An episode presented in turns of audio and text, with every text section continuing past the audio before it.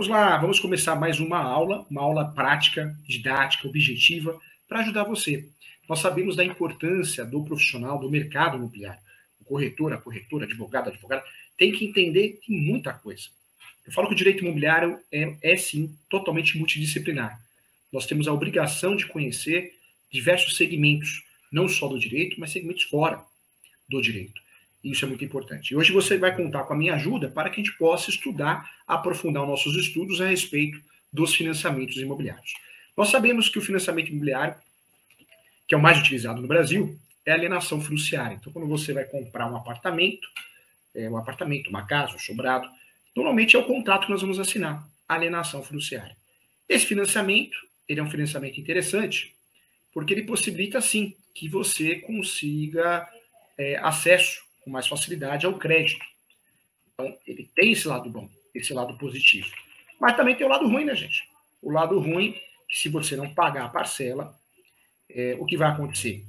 Você vai perder, certamente você vai perder o imóvel. Por quê? Porque esse imóvel, ele é do banco, ele é de uma instituição financeira, e provavelmente esse imóvel vai a leilão, a asta pública. E o que vai ocorrer? Se alguém arrematar esse imóvel, vai se tornar proprietário, se tornando proprietário, proprietária, vai convidar você a sair do imóvel, através de uma notificação extrajudicial. Se você não sair do imóvel, você é mutuário que deixou de pagar as prestações do apartamento, da casa, essa pessoa, esse novo proprietário, vai fazer uma ação contra você chamada ação de imissão na posse, com pedido de liminar para tirar você. Professor Júlio, o que, que, eu posso fazer? Eu estou numa situação, não, não consegui, a pandemia me atrapalhou, perdi o emprego, minha esposa, meu marido, meu irmão, é, meu pai, minha mãe, e nós não estamos conseguindo pagar o financiamento imobiliário. O que, que eu posso fazer, professor Júlio? Eu oriento você tentar fazer um acordo. Eu sei que muitas vezes não é fácil, muitas vezes ninguém quer nos, nos escutar. Se não for possível o acordo, tente verificar a possibilidade da portabilidade. Portabilidade, trocar de banco para ver se reduz a parcela Talvez a quitação, vai que você tem uma reserva de caixa, uma herança, um, um valor que você recebeu. O chamado aporte, você diminui o valor da dívida. É, professor Júlio, mas eu não tenho. Não tenho essa possibilidade. O contrato não por, permite fazer a portabilidade para outro banco, mudar de banco. Eu não tenho dinheiro em caixa para quitar ou fazer um aporte. Eu estou te dando várias opções extrajudiciais para você tentar resolver. Muitas vezes não é possível realmente. Lembrando que a portabilidade é a troca de banco para banco. Eu troco, saio de um banco vou para outro. Continuo com uma dívida, mas com um novo banco. Aquele banco quita a minha dívida e eu assumo essa dívida com um novo banco. Quando eu falo de construtora incorporadora para banco, é conversão, hein? Conversão. Vamos lá. É, quando eu falo dessa situação extrajudicial, que não é possível, aí nós podemos pensar em ações judiciais. E aí eu quero ser muito sincero com você. Presta atenção, quem está falando aqui é uma pessoa que ama o que faz, respeita você. Eu dou aula todo dia. É, eu, eu estudo o assunto todo dia, eu trabalho com advocacia com exclusividade no direito civil e direito imobiliário. Sou autor hoje de um dos livros mais vendidos no Brasil de direito imobiliário. E eu tenho muita propriedade para falar para você, não cai em golpe. Eu sei que muita gente vive disso, alunos, né? Advogados e advogadas que vivem disso, eu respeito, mas eu sou sincero e eu não fico em cima do muro é, cuidado para não cair num golpe. Quando nós estamos desesperados, muitas vezes nós procuramos um advogado, uma advogada, um, ou uma empresa que até aparece na televisão, TV gospel, que promete reduzir os juros abusivos.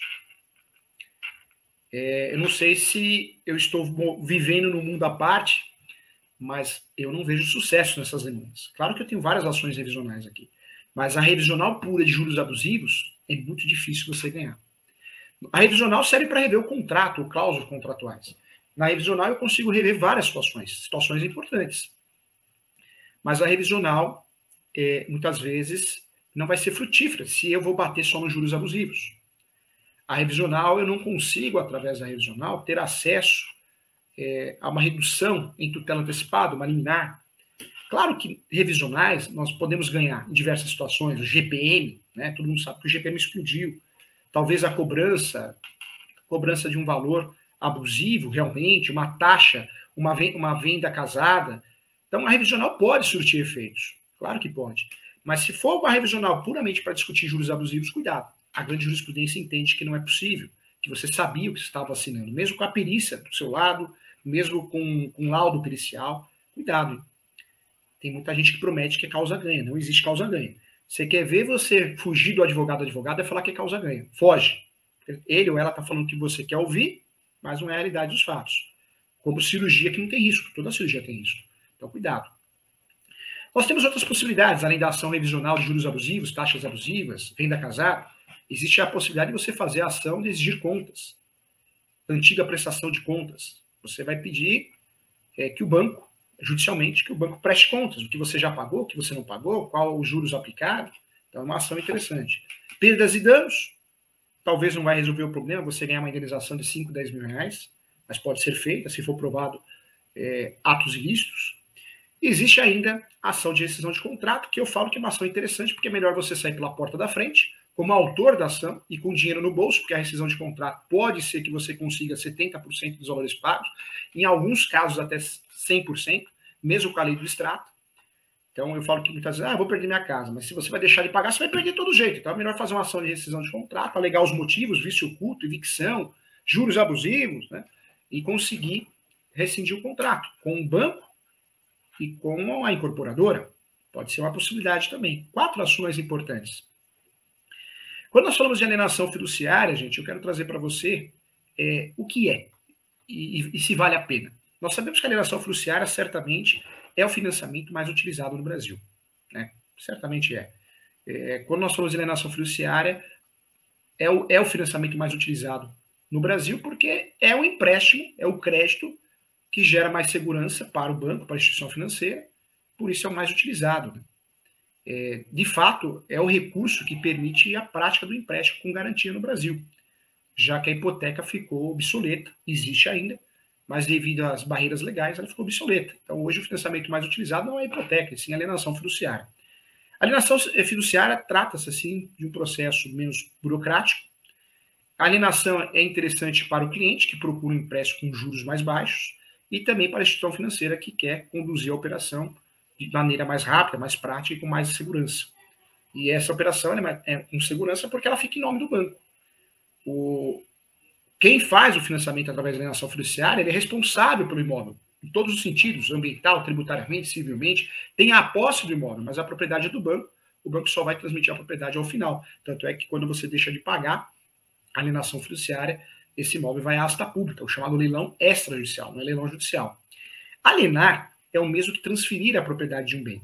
Então, a alienação fiduciária é um recurso por meio do qual alguém transfere um bem para transmitir a confiança. No caso do, empréstimo e financiamentos, essa expressão indica que o bem continua com o proprietário, mas é transferido à instituição financeira até a quitação total do débito, como uma forma de garantia ao pagamento. Então, o próprio bem é a garantia. O devedor pode continuar utilizando o seu carro, isso, esse tipo de financiamento é utilizado também para bens móveis, carro, moto, caminhão, é, e no caso de imóvel, morando no imóvel, fugindo do aluguel, usufruindo né, da posse, normalmente de qualquer propriedade que tenha colocado como garantia. É, as parcelas é, vão sendo quitadas e esse bem sai do, da alienação fiduciária e passa a ser de quem de fato tem a posse. É uma pergunta que é feita constantemente: para que serve a alienação fiduciária? Eu sempre respondo. É um modelo, um modelo de alienação fiduciária que vem do direito americano, vem dos negócios do mercado americano, foi criado para substituir a, a hipoteca nas operações de bens em garantia, por mais simples que seja. E pegou, deu certo no Brasil já há muito tempo. É, a novidade, de fato, naquela época, é que diminuiu o risco de inadimplência para as instituições financeiras e, com isso, se transformou entre uma das melhores condições de pagamento para o cliente. Quais são as vantagens de fazer um contrato de alienação fiduciária? Eu diria que a alienação fiduciária pode ajudar o consumidor, pode não, ajuda o consumidor a conseguir juros mais baixos, como já tinha dito, acaba economizando, sim, na hora de escolher o empréstimo, e com o dinheiro o cliente pode investir em um negócio, né, quitar a dívida, tomar, tomar, retomar um imóvel, ou realizar algum sonho, como estudar no exterior, alguma coisa assim, né? Você pode, é, inclusive, realizar outras, outros sonhos. Né? Em resumo, a alienação fiduciária, ela possibilita, assim, um empréstimo de valores altos, é, juros e prazos mais longos para o pagamento. Também outro fato importante. Quero trazer também que, por outro lado, os, os empréstimos convencionais, como crédito pessoal, cheque especial, meu Deus do céu, até mesmo o cartão de crédito possuem juros mais altos. é, caso haja uma dívida nessas modalidades, é possível fazer uma migração, isso é, é, é importante você saber, é uma migração e passar a pagar menos encargos com um débito mais sustentável, que cabe no seu bolso, fazer uma transmissão talvez para alienação, é possível isso também. Então, existe essa modalidade, modalidade de negócio. Eu quero trazer para você como que funciona um empréstimo com alienação fiduciária, tá? Então, eu sou o banco, sou a instituição financeira, eu compro um imóvel, na verdade você escolheu, eu pago, o imóvel fica no meu nome e você vai pagar para mim, como se fosse um aluguel.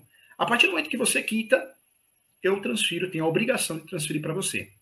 Pontos importantes: a alienação fiduciária não precisa de escritura pública, né? ela pode ser um instrumento particular, a lei permite isso, até para facilitar. É, e temos que ter em mente que a alienação envolve duas partes: o credor, que empresta o dinheiro, normalmente a instituição financeira, hoje algumas incorporadoras, algumas construtoras, e o devedor, que faz o empréstimo.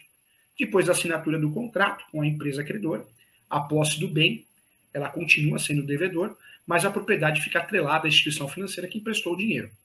A lei que regulamenta isso é a Lei 9.514 de 97, é a lei da alienação fiduciária. A alienação fiduciária pode ser contratada por pessoa física ou jurídica, também é uma dúvida de muitos. Hein? No contrato firmado, deve obrigatoriamente ter cláusulas estipulando informações como o valor da dívida, prazo e condição do pagamento do empréstimo, taxa de juros em cargos excedentes, descrição do objeto da alienação, bem como a indicação de propriedade, modo de aquisição. Tem que ter cláusula assegurando também a livre utilização do bem pelo devedor e, muito importante, a indicação do valor da propriedade e de critérios de revisão para caso é, de venda em leilão, né, que aí teria avaliação. Então é importante. Como que eu faço para vender um imóvel, um veículo alienado? Então, importante aí que é uma dúvida de muitos. Eu quero que você entenda isso. O primeiro passo é entrar em contato com o credor e informar o desejo de venda do bem. Lembrando que tem alguns contratos que proíbem esse tipo de venda. Serão passadas algumas orientações necessárias para a transação.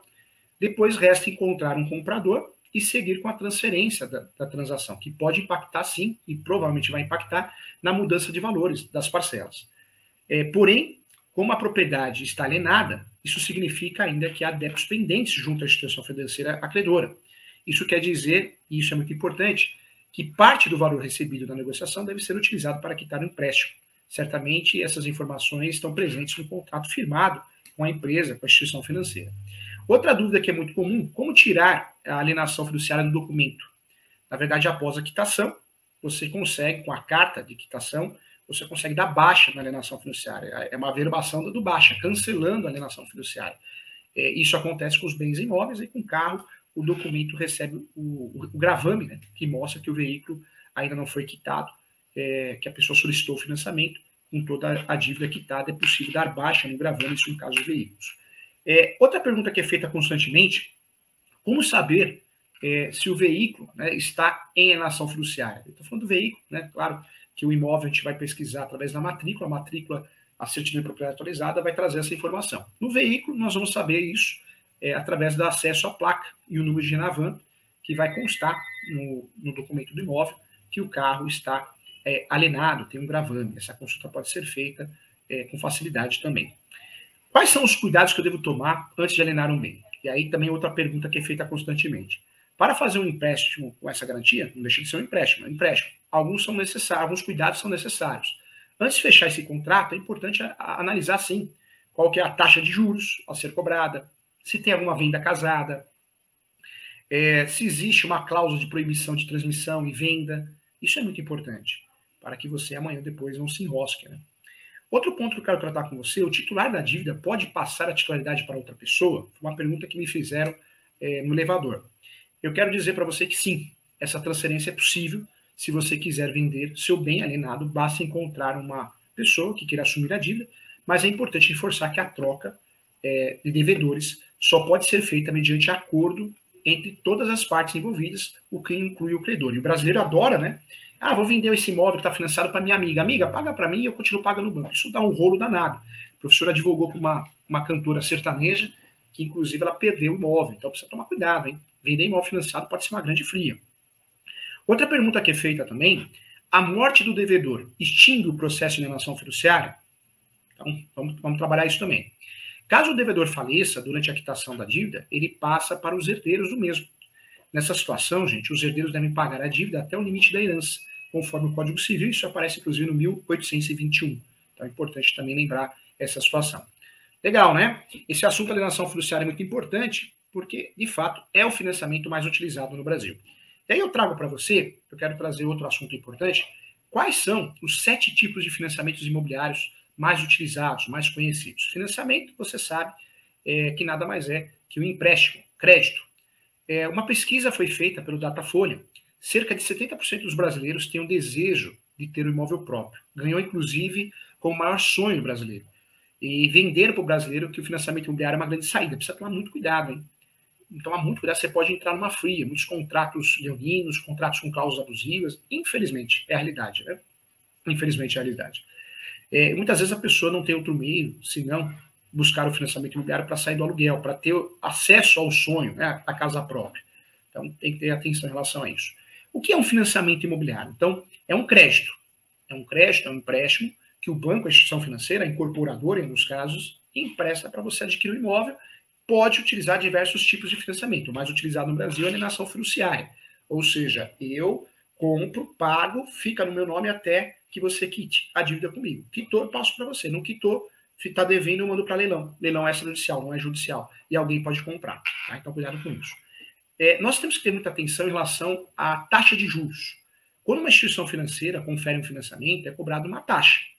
O banco vive disso, né? Taxa, juros, para compensar, compensar inclusive, o período que ela está, é, inclusive, ela, está, ela está, está emprestando dinheiro, né? Isso é comum, é assim que o banco vive. E chamamos de taxa de juros. Para definir qual vai ser a taxa, a financeira analisa uma série de fatores: probabilidade de inadimplência, o, va o valor do imóvel a ser financiado, a renda familiar do comprador, a idade, o histórico de dívidas do comprador. Então, dessa forma que o banco vai liberar um, um determinado tipo de financiamento ou não. Quanto maior for o risco, é claro que o banco vai dificultar, né? maior será a taxa. Quanto menor o risco, menor será a taxa. Existe a chamada correção monetária, e você precisa saber o que é isso. É, devido à inflação, é comum que todos os contratos de financiamento imobiliário, todos, hein, tenham um índice de correção monetária para corrigir a perda econômica devido ao reajuste do real em relação a outras moedas e inclusive a inflação. Nos financiamentos imobiliários é muito comum a utilização da taxa referencial, a TR, TR, anota aí, taxa referencial, e o índice, o índice nacional de preços ao consumidor amplo, que é o IPCA. Então nós temos aí dois índices que são, são utilizados nos financiamentos imobiliários o TR e o IPCA, tá? Então fica atento em relação a isso. Eu queria trazer para você também uma outra nomenclatura muito importante, que é a amortização. Na prática, a amortização é uma forma de liquidar ou ir diminuindo o saldo devedor até a liquidação total da dívida. Amortizar as parcelas do financiamento é um dos principais objetivos de quem adquire um imóvel. É, então, você quer quitar, você quer se livrar. Isso também acontece com o carro, né? Trazendo as principais modalidades de financiamento no Brasil. Vamos lá. A primeira que eu trago para você é o Sistema Financeiro de Habitação, é o SFH, né? o SFH, que é o Sistema Financeiro de Habitação. É um programa regulamentado pelo governo federal que dá concessão de até 80% do valor total do imóvel para que não seja superior para que não seja superior imóvel de um milhão e meio, tá? É, lembrando que isso é muito dinâmico, esses valores podem mudar. É, esse tipo de financiamento, gente, é possível financiar desde a compra de um imóvel até a sua reforma ou construção. Então, também é algo que eu quero trazer para você.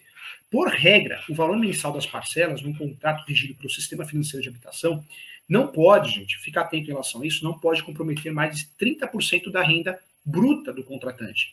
E se este, é, se este de fato ultrapassar esse financiamento, existem cláusulas aí de revisão, tá? Cláusulas de revisão ou ainda uma revisão judicial porque essa situação deve ser o quê? Exclusivamente de pessoa física.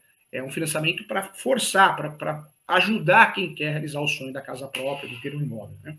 Além disso, é, nesse mesmo financiamento, nesse mesmo sistema, ele, que é um sistema rígido, inclusive pelo governo, o sistema financeiro de habitação permite que a negociação seja feita de forma direta entre você e a instituição financeira. É, entre essas fontes de recursos, o FH, o, FH, é, o, o SFH é, também podemos citar as outras duas mais utilizadas, que é o fundo de garantia, todo mundo usa, né? O fundo de garantia, o FGTS, e também a caderneta de poupança, tá? É, o que precisa para utilizar esse sistema de financiamento de habitação?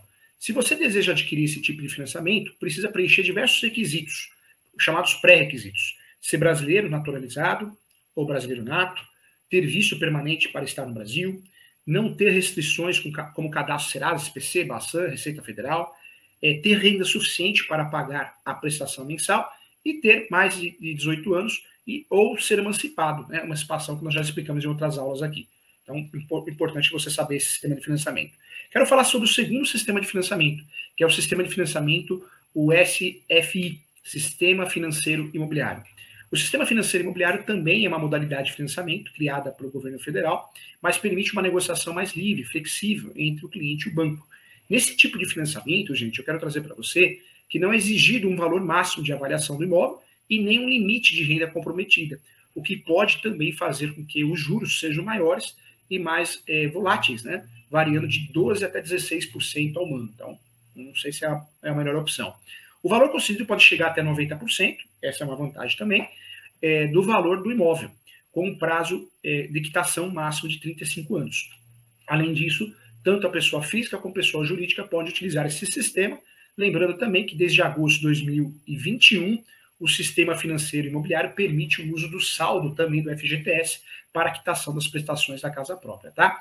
Para usufruir desse, desse financiamento, você precisa, para usufruir desse sistema, desse benefício, você deve, ter, deve cumprir alguns requisitos utilizar o saldo do FGTS apenas para amortizar parcelas é, do primeiro imóvel. O valor também, isso é importante falar, o valor não pode ultrapassar um milhão e meio, que é igual ao primeiro financiamento que eu passei, a primeira espécie, modalidade. É, sua conta de FGTS deve ter mais de três anos, é um requisito importante, hein? E optar também pela redução do saldo devedor, ou abater até 80% das prestações em 12 meses prorrogáveis ao final de cada período, tá? Terceiro financiamento é a Casa Verde e Amarela. Minha Casa Verde Amarela, Casa Verde Amarela. Esse sistema de financiamento, essa classificação de financiamento, é um tipo de financiamento voltado para as famílias de renda bruta, entre 2 mil reais até 7 mil reais, é, que desejam adquirir um imóvel próprio. Surgiu para substituir a Minha Casa Minha Vida, essa é a grande verdade. Né? Na prática, tem as mesmas finalidades, com algumas pequenas atualizações. Pode ser destinado tanto para a compra, como para a construção ou reforma das moradias já existentes. E a concessão, gente, varia entre 135 mil até 264 mil, é, sendo definida também de acordo com o número de habitantes em cada município do país. Quais são as principais vantagens desse financiamento da Minha Casa Verde e Amarela? Prazo para pagamento, até 360 meses, subsídio do governo, de até R$ 47.500, uso da FGTS para quitar a entrada ou as parcelas do financiamento, menor taxa de juros no mercado, tá? Quarto financiamento, eu falo a tabela Price, né? muito conhecida, o professor trabalhou no PROCON, era objeto de dúvidas, achei que tinha um sistema lá para calcular. O sistema Price é um tipo de financiamento no qual as prestações são fixas, é, os juros decrescente e as amortizações crescentes. Contudo, no Brasil, é, esse tipo de financiamento, eu trago como exemplo, ah, eu acho que isso é, é importante falar, devido às altas taxas de inflação, esse sistema utiliza a taxa referencial para reajustar as prestações e o saldo devedor de forma que as prestações podem variar de acordo com a inflação do país. Então, tem esse problema. É, a quinta opção que nós temos é o sistema de amortização constante, o SAC. No sistema de amortização constante, existe uma variação de juros. Portanto, as prestações, gente, presta atenção aqui, diminuem ao longo do financiamento. Isso acontece porque o valor, é, o valor da amortização se mantém igual ao longo do todo o período do contrato, alterando apenas o valor mensal dos juros, decrescendo, né, caindo até o fim da dívida. Assim, as parcelas, essa eu acho que eu vejo que é uma grande vantagem, assim, as parcelas costumam ser maiores no início, mas é, o financiamento vai caindo. Não é muito, mas vai caindo, né? Para que possam diminuir até o final do financiamento e o comprador pague um total de juros menor. Outro financiamento utilizado é o sistema de amortização crescente, o SACRE. SACRE, olha o nome, SACRE. Eu posso dizer, sim, é, que o SACRE é o sistema de amortização crescente, é uma, é uma mescla né, entre o sistema Price e SACRE. É, o Sacre, né, ele é uma mescla, ele é uma mistura do Price e Sacre. Sacre. O Sacre, ele trabalha assim, é, as prestações aumentam durante um determinado intervalo de tempo, e após esse intervalo de tempo, elas passam a diminuir. O Sacre é ideal, gente, para aqueles que desejam ter parcelas de financiamento mais estáveis e pagar menos juros. É, é apesar de apresentar valores mais altos nas primeiras parcelas, o sistema proporciona, assim, uma economia quando avaliado ao longo prazo apesar de ser um dos tipos de financiamento mais vantajosos, atualmente somente a Caixa Econômica utiliza o SAC, hein, gente? Eu não vejo outro banco utilizar esse sistema de financiamento. Tem também mais um, que é o financiamento direto com a construtora. Isso é muito comum. É, o que, que eu queria trazer para você? Nesse tipo de financiamento, o cliente paga diretamente a incorporadora, não precisa contratar um banco, né? tem muita incorporadora fazendo isso. Os financiamentos costumam ser corrigidos pelo Índice Nacional de Custo de Construção, o, é, o INCC, INCC, durante o período de obra e também pelo Índice Nacional de Preços é, ao Consumidor Amplo, o IPCA, ou também ao Índice Geral de Preços do Mercado, o IGPM. Está perigoso, hein? Além da correção monetária, são cobradas também juros pelo financiamento direto e um percentual médio de 12% ao ano calculado sobre a tabela price de amortização. É, o interessante dessa modalidade que o comprador tem parcelas fixas durante toda a obra, né? pagando assim o mesmo valor nas parcelas do início ao fim do projeto, sem surpresas, né, sem aquelas surpresas que acabam financeiramente com a família, é, e aumentos repentinos, né, que isso aí também mata. Se você perguntar para mim qual que é o melhor tipo de financiamento, claro que cada um é, tem um detalhe importante, uma vantagem, uma desvantagem, é difícil falar isso, vai de cada um, né, do que você faz. Mas durante a, a leitura de alguns métodos de financiamento, eu chamo a atenção sua, na minha opinião, ou ainda acho que vale a pena bater um papo sobre isso, feito no sentido da situação financeira de cada um, deve considerar analisar. Claro que é muito pessoal, muito subjetivo, mas é, entre os financiamentos imobiliários, eu gosto muito da, da modalidade direto com a construtora. É, mas depende também, é, tem contrato que é mal feito, tem contrato que é abusivo, é difícil falar isso. Cada caso é um caso. Né? Tem banco que trabalha é, com taxas de juros abusivas, vem da casada, então é difícil. Teria que analisar caso a caso para trazer essa resposta para você e não induzir você aí, tá bom? Legal, né? Então, um assunto muito importante que eu queria trabalhar com você, chegou o grande momento, que é o momento das perguntas, né? Vamos lá, tem perguntas boas aí? Vamos ver. Tem perguntas boas. Quero mandar um grande abraço para a Monique. A Monique sempre está acompanhando as nossas aulas ao vivo, na TV do Conselho Federal. É uma Monique muito estudiosa. Parabéns, Monique. Quero convidar a todos é, a entrar lá no meu canal do YouTube, o professor Júlio César Sanches. O meu canal do YouTube, professor Júlio César Sanches, Júlio César Sanches, tem várias dicas, várias aulas gratuitas, vários cursos gratuitos. Inclusive, você que está assistindo, eu ensino lá no meu canal do YouTube, tem um curso completo, as 36 espécies de uso capião. E eu ensino tudo sobre financiamento imobiliário também, tá bom? Então entra no meu canal do YouTube, se inscreva lá também, professor Júlio César Santos. Quero convidar você a também fazer minha pós-graduação, www.portaleso.com.br www.portaleso.com.br Essa faculdade ela tem várias pós-graduações, todas o mesmo, mesmo preço, R$ 958,80. Tem muito corretor de imóveis fazendo, muito mesmo, muito advogado, advogada. É uma pós online, 12 meses. Tem plantão de dúvida ao vivo uma vez por mês oficina de prática. Então é uma pós online, mas tem o plantão de dúvida uma vez por mês. Então não é aquele curso frio. Material de apoio, modelo de peça, modelo de contrato, é muito legal. Tem a pós de imobiliário que eu coordeno, tem a pós de civil, tem a pós também de direito registral notarial, eu sou coordenador e professor. É uma honra convidar você. Eu coordeno hoje 27 pós-graduações, mas eu convido em relação à pós, eu convido a essa, por causa do preço, 958,80, né? Então você pode até parcelar isso. Para mim, o mais importante é que você estude, se atualize. Quem quiser entrar em contato comigo para mentorias, advogados, advogadas, consultas, está aparecendo o WhatsApp do escritório profissional, é o 11 9 7685 3891. E o telefone fixo é o 11 2061 5649, tá bom? Então, legal. Vamos voltar para a pergunta então da Monique Cruz, vamos lá? Olha só. Monique Cruz, a promessa de compra e venda pode ser averbada ou só o compromisso de compra e venda? Pode ser averbada sim, tanto a promessa como o compromisso, tá? É, promessa ideal que a gente use quando de fato existe uma expectativa de direito, né? imóvel na planta, por exemplo. Compromisso nós utilizamos quando o imóvel já está pronto, mas tem gente que confunde, acha que é a mesma coisa. Em regra não é, são contratos diferentes, mas ambos podem ser averbados sim, tá bom, Monique? A Michele Usana sempre está acompanhando nossas aulas também, hein? A partir, a partir de quanto tempo de atraso a pessoa começa a correr risco? Na verdade, a partir do momento que você atrasa, normalmente isso é uma gestão interna, mas a partir do momento que você tem três parcelas em atraso, você já começa a ter, correr o risco, porque o jurídico já vai para o jurídico, o jurídico já autoriza aí para, para leilão. Pode acontecer disso também, tá? Mas normalmente é isso é o prazo que o banco dá para você tentar negociar alguma coisa assim. Passou de três meses, a situação fica mais complicada, tá? Não que se ficar um mês atrasado não fique, mas passou de três meses fica mais complicado. Mais perguntas? O Paulo Santo. Eu queria saber, meu pai tem uma terra, ele não transferiu, outros fizeram o título dela, tem capacidade. de ficar com ela? Pelo que você está falando, tem cabimento do meu pai pagar de volta essa terra? Complicado, hein? É, talvez seu pai, não sei, é, se ele tem a posse, se ele faz parte do contrato. Eu precisaria entender melhor o caso concreto para não te induzir a erro. Mas pelo que você está me falando, se não existe contrato de financiamento imobiliário, se existe só a posse, talvez uma alternativa ao uso capião, tá bom? Legal. Olha o GRU aqui. O que é taxa SAT? SAT é a taxa de serviços administrativos e transações imobiliárias. É legal essa taxa? Não. Tem muita construtora, incorporadora, banco, que joga lá. Olha, vou cobrar 1% de SAT, 2%, já vi até casos de 5%. E aí o consumidor paga. Paga porque é uma taxa de serviços administrativos. Serviços administrativos e transações imobiliárias. Ela é considerada ilegal, tá? É, na verdade, a construtora, quando está vendendo, é de interesse dela fazer um contrato, é de interesse dela solicitar certidão do distribuidor civil. Como que ela vai jogar isso? Falar, vou cobrar taxa de serviços administrativos. Então, hoje está pacificado que essa taxa é ilegal. Se você pagou, você pode reaver essa taxa na justiça, tá bom? Olha, Monique Cruz, cliente comprou imóvel com a construtora, mas ainda não transferiu para ele e quer vender. Tem como fazer uma venda direta?